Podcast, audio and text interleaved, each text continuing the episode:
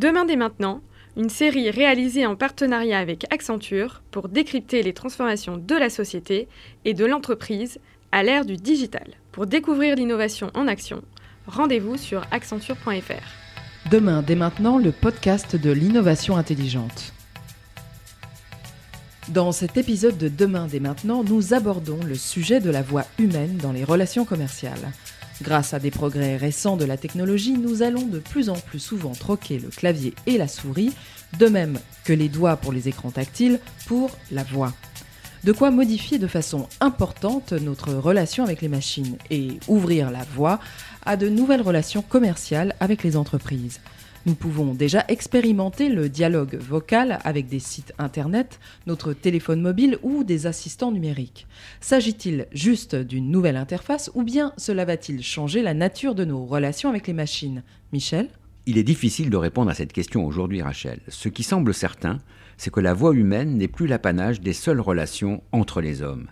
La reconnaissance vocale et la synthèse vocale ont fait de tels progrès au cours des dernières années qu'il est désormais possible de créer un dialogue entre l'homme et la machine sans recourir au clavier, aux souris ou euh, au tactile que vous mentionniez. Aujourd'hui, les machines ne sont plus simplement capables de comprendre de simples mots. Elles comprennent des phrases en langage naturel, et cela sans réduction de la vitesse de prononciation ni apprentissage préalable de la voix. Remplacer un dialogue entre deux êtres humains par un échange entre un homme et une machine, cela présente-t-il des avantages majeurs? Sans aucun doute. En tout cas, du côté des entreprises, l'intérêt est assez clair. La voix humaine promet de remplacer la froideur de l'échange actuel avec le texte par un échange plus chaleureux grâce à la voix humaine. Et cela sans les coûts importants induits par le recours à un employé humain, fût-il installé à l'étranger. De plus, la voix d'un consommateur apporte des informations précieuses sur son humeur, ses habitudes ou ses goûts qui apparaissent moins clairement dans le texte. On voit bien que le dialogue vocal, associé à l'intelligence artificielle, peut sensiblement renforcer la connaissance du consommateur par les entreprises du commerce en ligne. Encore faut-il que ce consommateur se prête à ce nouveau type d'échange avec la machine, un échange plus intrusif en matière de vie privée. Allons-nous accepter facilement de parler avec les machines, de nous livrer ainsi à elles? La question est posée, Rachel. Pour y répondre, il faut attendre que les entreprises développent cette interface vocale afin que l'on puisse mesurer l'adhésion ou la résistance des utilisateurs face à ce nouveau mode de communication. Désormais, ce test est possible car pour la première fois, le dialogue vocal avec les machines fonctionne vraiment. Pour en savoir plus sur les stratégies des entreprises face aux nouvelles possibilités de dialogue avec les machines, nous avons rencontré Claude Chaffiot, directeur exécutif d'Accenture Interactive France et Benelux. Claude Chaffiot, bonjour. Bonjour. Nous allons parler de la voix humaine, ou de la voix peut-être de façon plus générale, comme interface, nouvelle interface entre l'homme et la machine.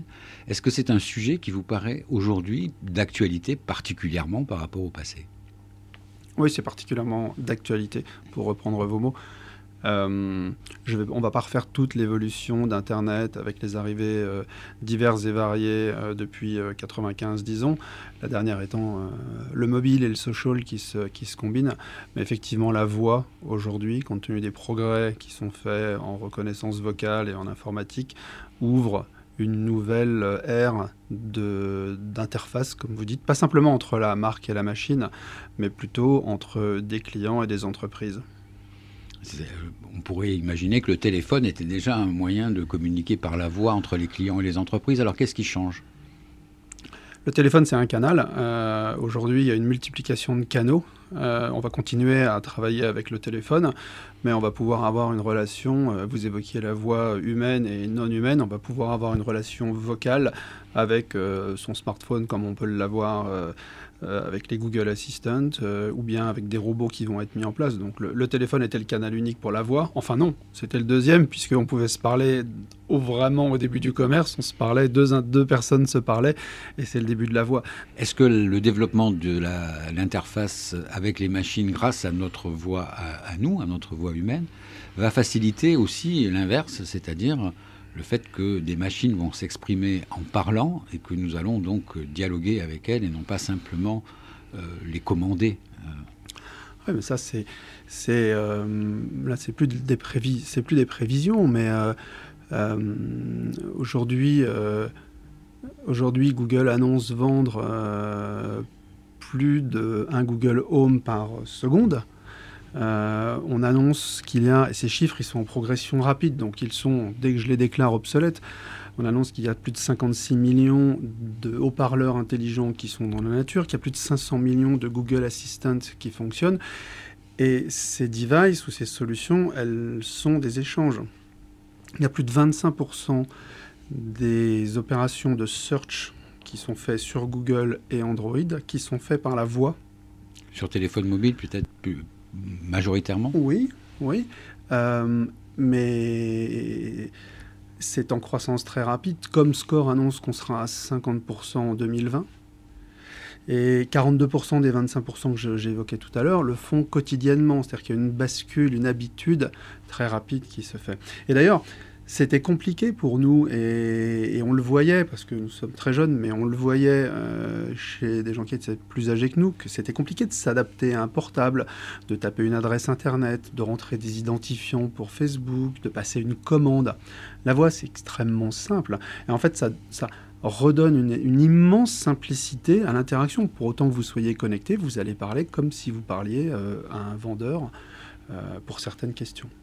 Donc vous pensez que les consommateurs vont totalement intégrer cette, euh, ce, nouveau mode de communication et qu'il va devenir naturel? Oui. Oui, oui. Je pense effectivement que, que, de plus en plus, on va, euh, on va développer des solutions qui seront totalement naturelles. Alors, deux commentaires. Nous venons de gagner à Cannes euh, 7 lions autour d'une opération qui s'appelait JFK Unsilenced, où grâce euh, à l'intelligence artificielle et à la maîtrise de la voix, nous avons pu faire prononcer à JFK le discours qu'il n'a pas pu prononcer. John Fitzgerald Kennedy. Oui, juste avant son assassinat à Dallas. Et hum, on a interviewé des gens qui étaient dans son équipe et qui étaient euh, hum, transportés quand ils ont entendu ce discours. On a travaillé sur des milliers d'enregistrements qui existaient pour retrouver les intonations, pour retrouver alors de, lui. On a travaillé avec sa propre voix. C'est pas une imitation, c'est pas une création, c'est du, c'est un travail autour de sa voix. Et lorsque vous, c'est le Times qui a porté cette opération, je vous invite à l'écouter. Quand vous, vous entendez de bout en bout le discours de Kennedy avec le son de l'époque, c'est absolument bluffant, absolument bluffant. Donc c'est euh, c'est étonnant. Donc euh, oui, oui, ça arrive. Ce qui est important aussi, c'est qu'on parle de la voix aujourd'hui de façon très générique. Mais et c'est on le constate lorsqu'on prend sa voiture, on a une voix GPS par exemple qui est très standard. Ce qui va être intéressant de voir demain, et c'est le conseil que nous on va donner à nos clients, c'est d'avoir une réflexion sur la voix comme euh, partie entière de, la, de leur marque de leur personnalité et de leur style. Euh, Donc créer une voix adaptée à créer une voix adaptée. Alors on a eu euh, des ébauches de cela compte tenu de la technologie. C'est-à-dire qu'on a tous en tête la voix qui est portée euh, pour, par la SNCF. Nicole Garcia a longtemps été la voix de BMW dans ses messages publicitaires uniquement. Mais là, on va parler de la voix de la marque, on ne va pas parler de la voix d'un interprète ou d'une star. Donc, quelle voix, quel ton, quelles intonations, quelle familiarité, quelle posture on va avoir. Quand on entend les publicités d'un opérateur téléphonique euh, plutôt low cost qui joue beaucoup avec la prononciation, on voit bien quel type de voix il va pouvoir développer par rapport à sa maison mère qui va être beaucoup plus sérieuse.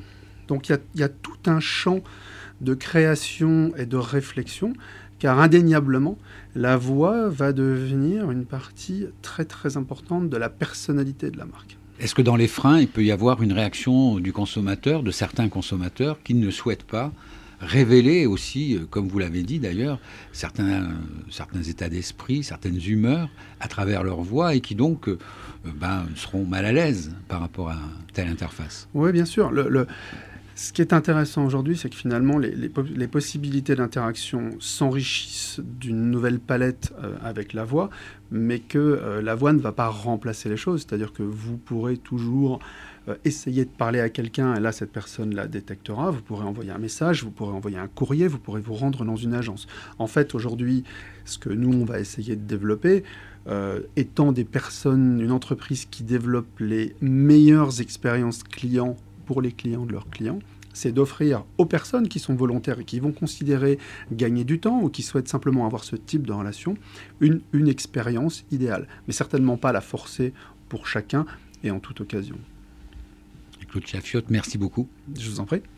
Merci à Claude Chafiotte pour cet éclairage sur la place que peut prendre la voix humaine dans la stratégie des entreprises. Et rendez-vous la semaine prochaine pour un nouvel épisode de Demain dès maintenant, le podcast de l'innovation intelligente.